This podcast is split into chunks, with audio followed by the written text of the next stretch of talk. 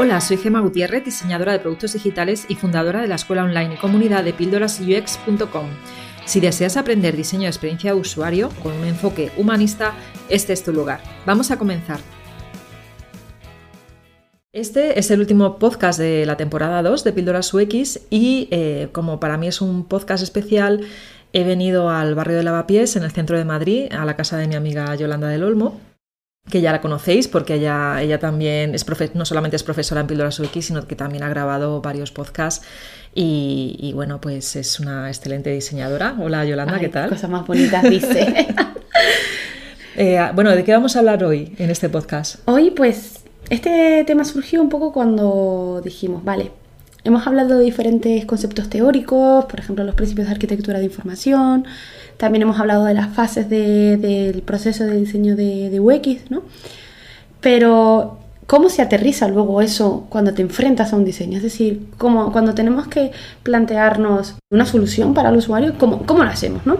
Entonces, hemos, aquí queremos hablar sobre diferentes metodologías, eh, profundizaremos especialmente en el caso del modelo de diseño de doble diamante, pero con la idea de aterrizar cada fase poniendo ejemplos reales, porque creemos que lo concreto ayuda, ¿no?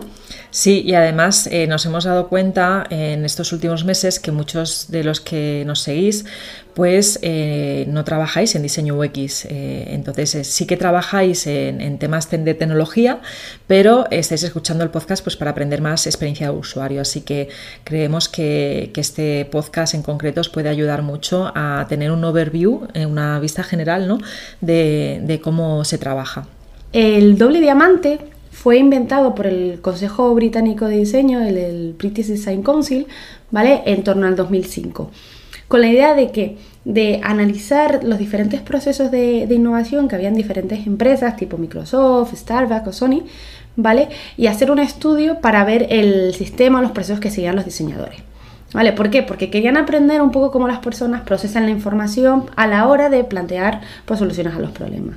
¿Vale? Porque al final el diseño, y esto lo veremos luego al final del podcast, el diseño no deja de ser una herramienta para enfrentarse a los problemas. ¿Vale? Más que hablar sobre pantallas o botones o interfaces, ¿no? ¿Y qué pasó? Que cada compañía tenía su propio sistema, sus propios nombres para, las, para esas tareas, esas actividades que hacían, pero todos pasaban por unas etapas en común a la hora de definir eh, esas soluciones o de enfrentarse a la tarea, por difícil o fácil que fuera. ¿no? Como resultado de todo esto surge el doble diamante, ¿vale? Que es eh, la forma en la que transmitir ese proceso que siguen diseñadoras y diseñadores, aunque sean con variedad o con variabilidad dentro de las actividades que se hacen, pero sí existen esas fases definidas. Y de cara a este doble diamante, que no dejan de ser dos diamantes eh, y que podréis además ver en el artículo relacionado a este podcast, porque vamos a poner el diagrama, Em, lo que también representa es el proceso de exploración de, ese tema de una forma más amplia y profunda que podría considerarse el pensamiento divergente con respecto a otra opción más focalizada que es el pensamiento convergente. Entonces, en este modelo lo que hacemos es movernos de un pensamiento a otro. Por ejemplo, eh, si podemos ver que la fase de descubrimiento, como veremos más adelante, es una fase más orientada a divergir, a plantearte opciones, ¿vale? Es el momento en el que no intentas limitarte, mientras que, por ejemplo, hay otras como definir o la parte ya final de la implementación donde ya se cierne, hay que acotar, hay que llegar a lo tangible, ¿no? Por eso se habla de esta forma de, rombo, ¿vale? O de diamante, porque hay unas fases en las que es de apertura y otras más que son más de cierre. Sí, y aquí eh, volviendo otra vez a, este, a, este, modelo, tenemos que empezar siempre eh, desde la definición del problema, porque hay que recordar pues, que los diseñadores y las diseñadoras UX lo que hacemos es eh, pues solucionamos problemas, ¿vale? Entonces empezamos poniendo foco en eso. ¿Y quién nos da ese foco? Porque aquí depende, o sea, dónde, cómo comenzamos en esa parte, ¿no? Aquí depende de qué tipo de proyecto bueno, qué, tipo de, lo primero, qué tipo de proyecto nos estén encargando, porque puede que sea un rediseño de algo ya existente y en ese sentido eh, la forma de trabajar es distinta. Sí, totalmente. No es lo mismo que, por ejemplo, vengan eh, desde una iniciativa, desde un ámbito de negocio puramente, donde se quiere plantear un nuevo modelo a de repente eh, plantearnos una mejora o, una, o añadir un nuevo servicio a algo ya existente. Entonces, el enfoque que se da, dadas las tareas que se van a hacer, es diferente. ¿Vale? Y eso tendrá un impacto, en la, por ejemplo, en la primera fase, que es la de descubrimiento o la de investigación. Y entrando ya en esa primera fase, que es la de descubrimiento e investigación, con quien primero tenemos que hablar, evidentemente, son con los stakeholders, ¿no? que son los, eh, los cabeza de negocio, los que tienen el negocio en la cabeza, como yo digo. Eh, que por cierto, a mí me, costó bastante al inicio aprenderme esta palabra. Yo lo llamaba de todas maneras menos stakeholders, o sea, era una locura. Eh, pero básicamente se podría decir que generalmente son los que nos encargan, ¿vale? resolver ese problema, los que nos llaman para decirnos, o nuestros clientes directos, ¿de acuerdo? Son los que nos dicen, mira, tenemos este problema y a partir de aquí, de un pequeño briefing que te dan al inicio, hay que comenzar a trabajar. Entonces, a partir de este briefing eh, comenzamos a entender cuáles son los objetivos de negocio, cuáles son los, objetivos que los stakeholders eh, proponen desde un inicio, ¿de acuerdo? Recuerda aquí, porque se habla mucho de que, de que nosotras como diseñadoras UX eh, tenemos que estar con las necesidades del usuario, sí, pero no nos olvidemos que también tenemos que estar en ese balance de objetivos de negocio, necesidades del usuario. No vale que solamente mm, se vaya la balanza a un lado. Totalmente. ¿vale? Entonces eh, hay que tenerlos muy en cuenta. También hay que tener en cuenta que al inicio, en esta parte de, descubrimiento, cuáles son las limitaciones técnicas, que eso nos las pueden dar los stakeholders responsables de las áreas técnicas de la empresa. ¿Cómo podemos ir conociéndolo? Pues a través de entrevistas con los distintos stakeholders que tienen ese conocimiento. ¿vale? Entonces, eh, nosotras aquí como diseñadoras lo que hacemos es... Em, Intentando capturar todo el conocimiento que tienen ellos, porque al final estos grupos de interés, al final siempre utilizamos palabras en inglés, stakeholder, no, no, pero, el grupo de interés, ¿vale? Y al final tienen una serie de conocimientos, una serie de perspectivas que pueden ser un, input de partida súper valioso. ¿Vale? Y se puede hacer como comenta Gema, se puede hacer con entrevistas, también hay, por ejemplo, se puede hacer con dinámicas de codiseño, una serie de, dinámicas de, de grupo donde se pueden diseñar esas dinámicas, esas actividades que se hagan en ese workshop para tratar de descubrir todo ese conocimiento que se, se tenga, sobre todo en aras de entender el contexto, ¿vale? Porque para nosotros estamos a ciegas y es por eso que en estas fases como de, de, de divergencia en ese sentido de vamos a ver cuál es la foto completa, ¿no? Igual que tenemos también los grupos de interés, nos llamamos diseñadores de experiencia de usuario también, ¿por qué? Porque tenemos en cuenta los usuarios. ¿Y eso cómo lo hacemos? Pues también nos aplica también las entrevistas, las encuestas, hacer shadowings, ¿vale? Eh, todo ese tipo de actividades se centra en este momento del proyecto, ¿vale? Y lo, que, y lo que nos ayuda es también para seguir enriqueciendo cuál es la naturaleza del problema, porque recordar que a nosotros, como dice Gemma, nos encargan, pero realmente aquí hay un problema que se quiere solucionar desde negocios se plantean una serie de, principios, de axiomas de, oye, mira, pasa por esto, pero nosotros tenemos que ver si realmente está pasando por eso. Claro, porque pueden producirse sesgos, por ejemplo, desde cierto departamento piensan que ocurre por esto. Pero a lo mejor cuando empezamos a rascar un poquito y obtener este conocimiento que comentaba, nos damos cuenta que la causa no tiene nada que ver con, con lo que nos han trasladado, por ejemplo, en ese briefing, en ese resumen de los objetivos que se quieren solventar, ¿no? Entonces, de ahí es la importancia de, si tenemos en cuenta los objetivos de negocio, pero tenemos en última instancia siempre hay que tener en cuenta a los usuarios. Y volviendo otra vez a la parte de los stakeholders, es bueno siempre preguntar si ellos ya tienen eh, alguna información previa, aparte de, su, de, esos objetivos de negocio y de esas limitaciones técnicas, a nivel de, por ejemplo, que ya tengan algún tipo de analítica o métrica de seguimiento, si, por ejemplo, fuera eh, pues una petición de un rediseño de algo, ¿vale? Eh, de un digo de algo, de un proyecto o servicio digital. Aquí siempre vamos a lo digital, ¿no?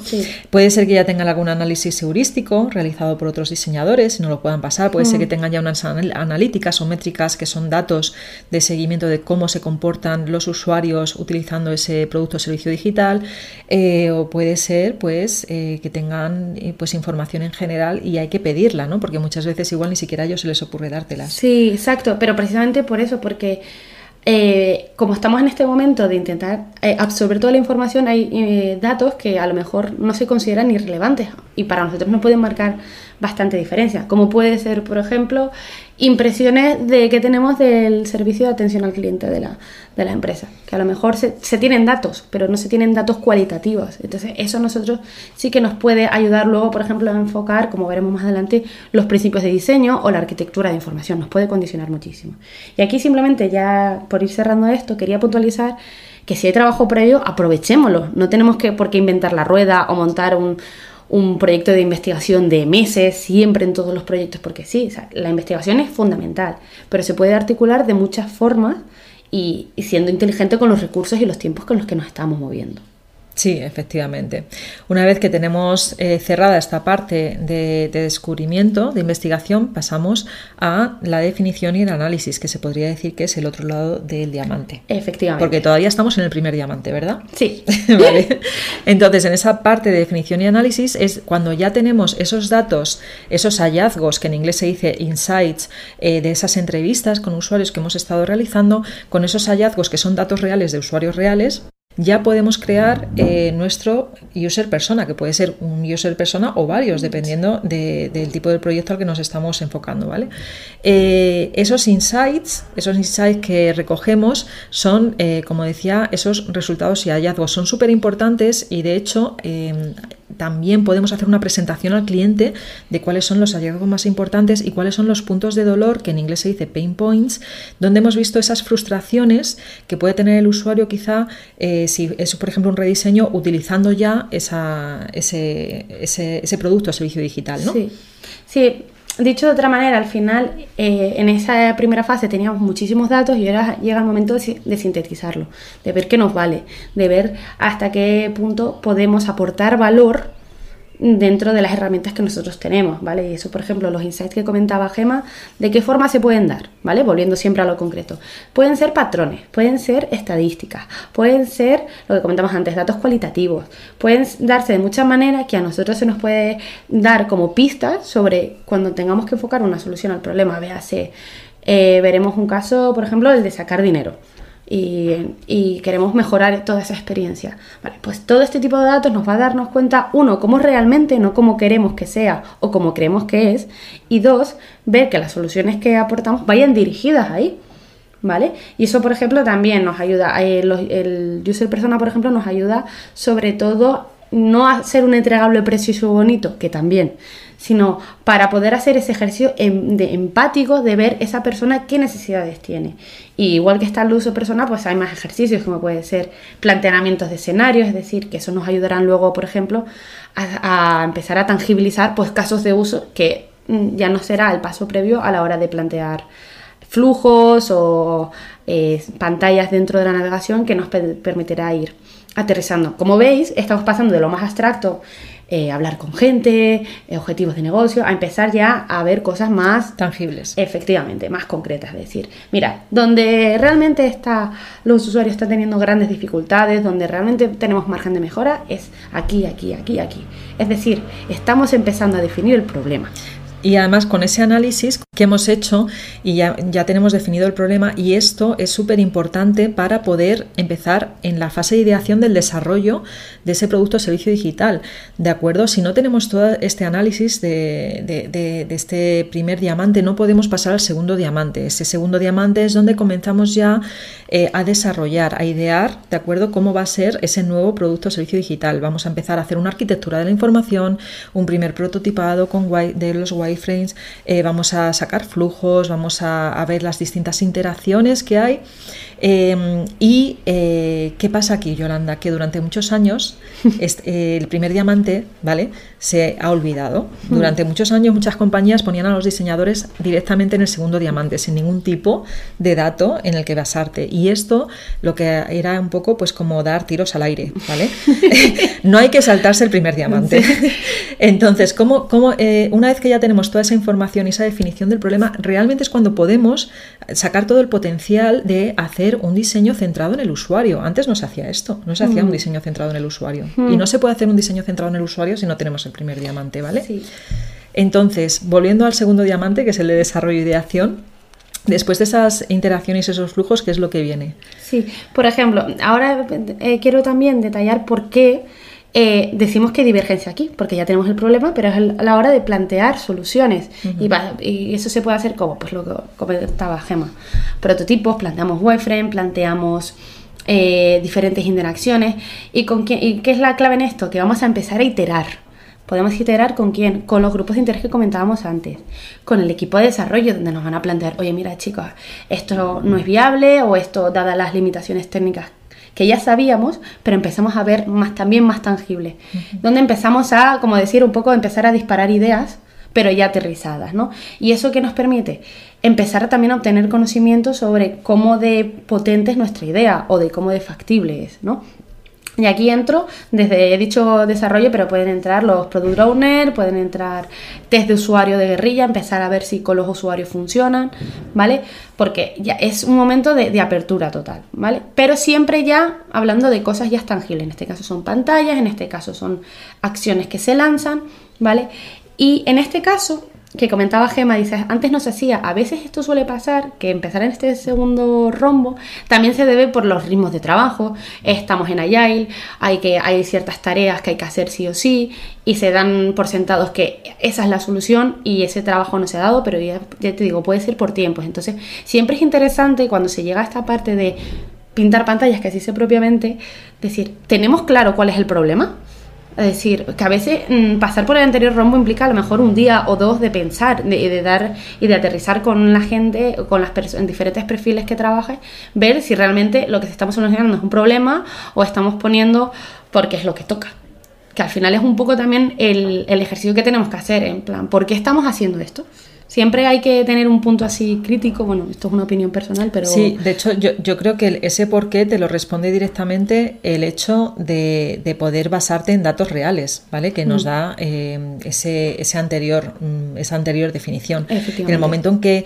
Eh, tú te estás basando en datos reales sacados de, de esa investigación, ya puedes decir, eh, vamos a ver, en la página de inicio, ¿vale? Mm. La página de inicio va a tener estos elementos y se va a mostrar esta información porque yo ya tengo estos datos de que eso es lo que necesitan nuestros usuarios. Efectivamente, totalmente. ¿vale? Entonces ahí ya es más difícil también que un stakeholder te lo eche para atrás. Hmm. Esto es súper importante, ¿eh? porque sí. tú realmente con datos reales ya puedes defender muy bien tu diseño, sí. ¿vale?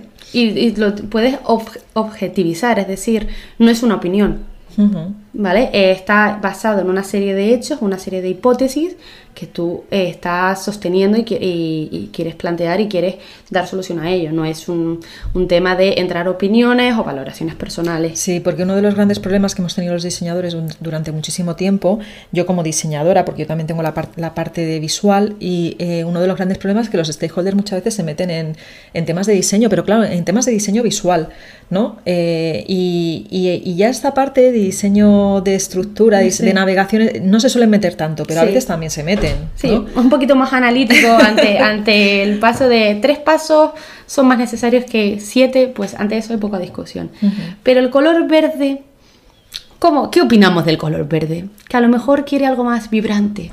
Claro. Algo más moderno. Y aquí ya entra también la pregunta de si entraría el diseño visual en este diamante o no. En, en esta, en esta fase. En esta fase, sí. Yo es que ya lo llamo diamante, el segundo sí, diamante. Sí. Y entonces, porque esto es un tema de, al final se habla de que la última es la más, de, la, se refiere más a la, a la entrega, a la ya está cerrada esa solución, ¿vale? Y eso puede depender un poco del sistema, de la maduración que tenga el sistema de diseño que estemos trabajando. Es decir, en otras palabras, por ejemplo, si ya estamos trabajando en un proyecto que ya tiene unos elementos visuales definidos, es decir, el menú va a ser de esta manera, porque ya la librería existe, ya hay una, unas líneas de branding definidas de cómo tienen que ser eh, los colores, la, tipografía, ¿vale? Entonces, eso ya está más cerrado. Entonces, por ejemplo, los test de usuario ya se pueden hacer también directamente con visual, porque eso te permite tener esta, esta librería sentada te permite ser mucho más ágil. Entonces, en esa entrega, pues por ejemplo, eh, a lo mejor cuando ya llegamos eh, a ese punto de la implementación, de compartir ya con desarrollo, ya el visual está totalmente cerrado. Pero hay momentos que a lo mejor, dada la situación en la que se encuentra el proyecto, esté más en la última parte de, de, de este diamante, ¿no? Entonces ya, sin quererlo, hemos entrado ya en la última, en la sí, última pata, en, la... en el cierre total del último del último diamante. En lo que se llama entrega o implementación. ¿vale? En esa entrega eh, ya se puede decir que ya hemos probado diferentes soluciones y hemos rechazado las que no funcionan y estamos entregando un entregable final al equipo de desarrollo donde eh, mi, nuestra recomendación es que lo explique, eh, que lo expliquemos nosotras, ¿no? que mm. la, las diseñadoras UX que vayan allí y lo expliquen, ¿vale? Y que expliquen al equipo de desarrollo desarrollo cuál es la solución, porque también nos hemos encontrado que a veces cuando lo explica una tercera persona, aunque que puede ser el product owner, puede ser el project manager, bueno, lo que quien sea, ¿vale? El responsable del equipo de tecnología, se pierde información por el camino. ¿De acuerdo? Entonces es bueno que en esa presentación final al equipo de desarrollo estén eh, pues las personas implicadas, evidentemente, en, ese, en esa solución. Sí, y ya no solo también por, por ese tema de, evitar sobreentendimiento, sino también porque a la hora de luego de compartirlo se da un intercambio de, impresiones o de datos que a lo mejor durante esas iteraciones pues no se ha podido tener y ahí te das cuenta, véase, ¿y qué se ha pensado cuando, por qué se ha tomado esta decisión? Y explicas, pues mira, esto lo hemos descartado por, de esta manera, de otra, porque hemos visto que esto no funciona. ¿Sabes? También es un, un punto de compartir modelos de trabajo y cómo se han llegado a las soluciones, porque a veces se puede creer, llegar a creer que los diseños vienen un poco, levanto el dedo así al aire y, planto esto así, y hay un trabajo detrás de análisis, ¿no? Y viceversa. Es decir, eh, la gente con la que lo estás compartiendo tiene un conocimiento que es totalmente complementario al nuestro. En ese aspecto pueden darte hasta puntos de vista que no habías caído. sí, totalmente. Y, es decir, y eso al final hace enriquecer ese producto digital. Entonces, y también enriquece mucho la comunicación entre, entre diseñadores y desarrolladores. Sí, y, también grupos de interés de cualquier tipo, desde puede ser, porque en este caso estamos, nos estamos centrando en desarrollo y diseño, porque es lo más común. Pero puedes estar con un equipo de marketing, con un equipo de, de por ejemplo, si estamos hablando de, banca, pues con un equipo también de, operaciones. Al final es una forma de, de entender que el producto digital es una cosa que se va a hacer de forma conjunta. Al final, ¿de qué sirve que nosotros planteemos una interfaz maravillosa si luego al final en desarrollo no se plantea o viceversa, de que nos vale a nosotros diseñar una interfaz preciosa pero no vale para absolutamente nada dado, dado los escenarios en los que nos estamos moviendo, ¿no? Y nada, y ya por cerrar también está la parte de monitorización, ¿vale? Que es la parte ya más de entender, de ver, vale, hemos hecho una serie de hipótesis, hemos iterado, todo, hemos hecho test, todo el mundo estamos de acuerdo, estamos Se ha desarrollado. Sí, tenemos, estamos todos en la misma página, pero hay que ver si funciona. Sí, claro, una vez que pasa por el desarrollo, por, ese equipo de tecnología, y ya se lanza el producto y ya empezamos a, ver cómo empiezan a utilizarlo los primeros usuarios, hmm. pues ahí ya podemos también eh, sacar eh, pues lo que es el análisis o la medición UX, ¿no? Hmm. que es eh, pues distintos, distintos mm, no me salen. Distintos KPI, distintos índices, distintas métricas. Distintas métricas que podemos ir analizando, como por ejemplo eh, cantidad de usuarios que eh, realizan uno de, los, eh, uno de los flujos, ¿vale? Una tarea, por ejemplo, la, el número de usuarios que realizan la tarea, voy a decir algo muy sencillo, de logarse, ¿vale? ¿Qué cuál, es el ratio? ¿Cuál es el ratio de usuarios que se logan sin problemas? ¿Cuál es el ratio de usuarios que, mm, se, que, que no consiguen logarse o que no consiguen registrarse? sigue siendo una forma de seguir descubriendo, porque, como decía antes, son hipótesis al fin y al cabo. Estamos basando, sí, hipótesis más potentes que la opinión de una única persona, ¿vale? Basada en un proceso, ¿vale? Pero hay que ver, como todo en la ciencia, yo que soy muy fan del método científico, eh, hay que ver que si eso funciona, no, no, hay que tener fe, porque simplemente seamos, digo, es que soy buenísima diseñadora y el diseño va a funcionar sí o sí, ¿no? Hay que tener también esa humildad para darte cuenta que el usuario va a hacer literalmente lo, lo que menos esperas que va a hacer. Sí, totalmente. Así que, y con esto yo creo que podemos ir cerrando ya todo el modelo del doble diamante que, en parte también lo compartíamos porque nos hemos encontrado con, gente de tantos perfiles que por un lado eh, querían entender eh, realmente cuando se habla del descubrimiento, ¿qué se hace? Cuando se habla de análisis, ¿a qué nos referimos? O gente que está empezando y se tiene que enfrentar a su primer diseño y no sabe al final qué, es lo que tiene qué es lo que puede hacer, más que lo que tiene, lo que puede hacer realmente. Sí, y también porque muchas veces dentro de, las empresas no tienen muy claro qué es lo que hace el, nuestro perfil. Sí, ¿verdad? sí, sí. A veces se percibe que el valor que aportamos simplemente en el entregable final, cuando para mí personalmente todo el proceso que hay de aprendizaje, de descubrimiento con otros perfiles, es realmente lo que hace que una solución que se haga de un servicio digital realmente funcione y volvemos al inicio, a ese problema con el que comentaba Gema que empieza todo. Sí, efectivamente. También hay que decir aquí que dentro del diseño UX hay distintas especializaciones y que es posible que eh, si trabajas en ello, pues no toques todas, todas estas fases. Efectivamente. Pero eh, quizás si trabajas en una startup tengas más posibilidad. Bueno, depende de la compañía al final, porque hay startups muy grandes que también tienen divididos los equipos de diseño. Sí, depende también del modelo de trabajo, de la metodología. ¿Vale? Simplemente lo contábamos eso, para que tengan una idea global pero esto también puede darse híbridos, como hemos comentado lo de, con el visual, puede darse con la parte de descubrir y de investigación, la parte de análisis a veces puede incluso solaparse de la misma manera, ¿no? Pero un poco por, poner un poco de aterrizaje, ¿no? Sí, totalmente. Y bueno, pues si te apetece ver este diagrama, eh, yo estoy por subir este que has dibujado, que has dibujado así. si quieres ver este diagrama, eh, lo puedes encontrar eh, entrando en, el podcast de Píldoras UX, entrando en píldorasux.com barra podcast. Ahí puedes buscar este podcast que se llama, vamos a llamarlo el modelo del doble Vale, vale, genial. Pues muchas gracias, Yolanda. Sí. Igualmente. Y aquí, pues para finalizar ya esta, esta temporada, eh, Yolanda y yo queremos dar las gracias a eh, todas nuestras oyentes y todos nuestros oyentes, que por cierto están en un 50%, tenemos 50% de mujeres y 50% de hombres ya, o sea que estoy muy contenta. Y eh, darles las gracias pues por, por, ser, por estar ahí. Sí, sí, por estar ahí, por la gente que nos está aportando, ya sea de forma de colaborar, ideas que nos dan para hablar de este tema, gente que nos está diciendo y nos traslada que gracias a los podcasts eh, pues están aprendiendo nuevos conceptos y al final nosotros lo hicimos como un ejercicio de compartir puramente y al final estamos recibiendo cosas muy bonitas por parte de la comunidad. Sí, la verdad es que en un inicio... Eh, pensamos que solamente nos iban a escuchar estudiantes de diseño UX, pero ahora estamos contentas de, ver que, estamos aportando a mucha más gente, a muchos más perfiles de personas. Así que bueno, la próxima temporada empieza en septiembre de, este año, 2020, y vamos a pasar pues un verano de, descanso total. Sí, totalmente, aunque ya tenemos muchas ideas ahí preparadas. Bueno, algún podcast saldrá también, ya grabaremos algún podcast durante el verano, pero no saldrá hasta septiembre la temporada 3. Así que nos despedimos. Chao, chao. Chao. Si después de escuchar esta píldora te quedaste con ganas de más, entra a mi escuela online de Tribooks. Un lugar donde UX designers de todo el mundo aprenden, evolucionan y hacen comunidad